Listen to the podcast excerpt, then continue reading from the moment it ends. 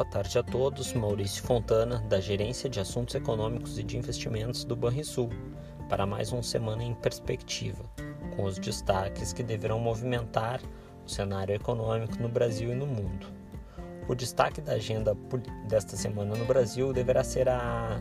o cenário político, com uma nova tentativa de votação do projeto de reforma do imposto de renda na Câmara Federal presidente da Câmara, Arthur Lira, pautou para a próxima terça-feira, amanhã, mas a, forte mas a forte resistência às mudanças dos empresários, governadores e prefeitos deve causar novos atrasos.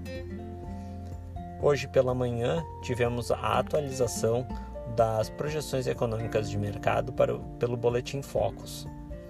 O que se viu foi uma piora das estimativas, com um PIB menor para este ano e para o próximo, e com inflação mais alta tanto para 2021 quanto 2022.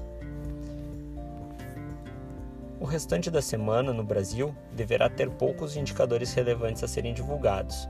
Assim, nos Estados Unidos, o destaque da agenda semanal será a atividade econômica de julho. No dia 17, o Fed divulga a produção industrial, para a qual se espera um novo avanço, com 0,5% de alta na comparação mensal. O movimento de alta da produção deve decorrer da firme demanda das famílias por bens e da necessidade das empresas de recomposição de estoques. No mesmo dia, veremos a divulgação dos dados de vendas no varejo americano. A expectativa é de leve baixa. Já no dia 18, o Fed divulga a ata da reunião do Comitê de Mercado Aberto, o equivalente ao Copom dos Estados Unidos, da última reunião. O documento deve trazer detalhes sobre as discussões dos diretores do Banco Central Americano em relação a quando será feita e como será feita a redução dos atuais estímulos monetários.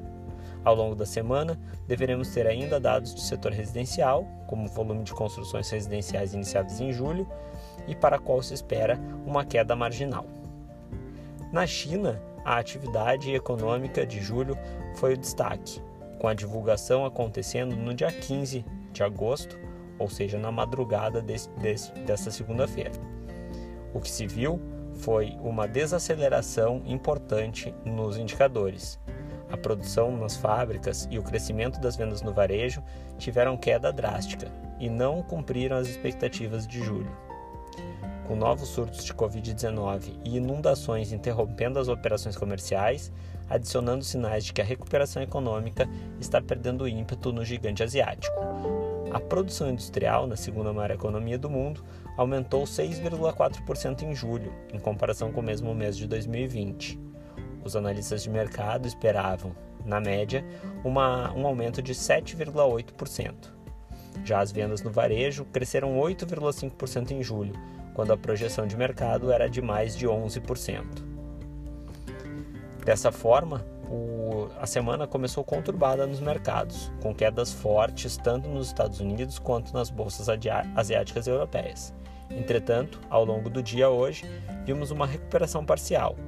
A bolsa alemã encerrou o dia com, alta de, de, com queda de 0,3%, enquanto a bolsa americana tem alta agora, conforme o índice S&P 500, de 0,1%. Já no Brasil, o cenário externo preocupante em relação à China e a, o maior, a maior volatilidade sobre questões domésticas leva o dólar a uma alta de 0,5%, cotado a R$ 5,27, enquanto o Ibovespa recua 1,7%. Tenham todos uma boa tarde e bons investimentos.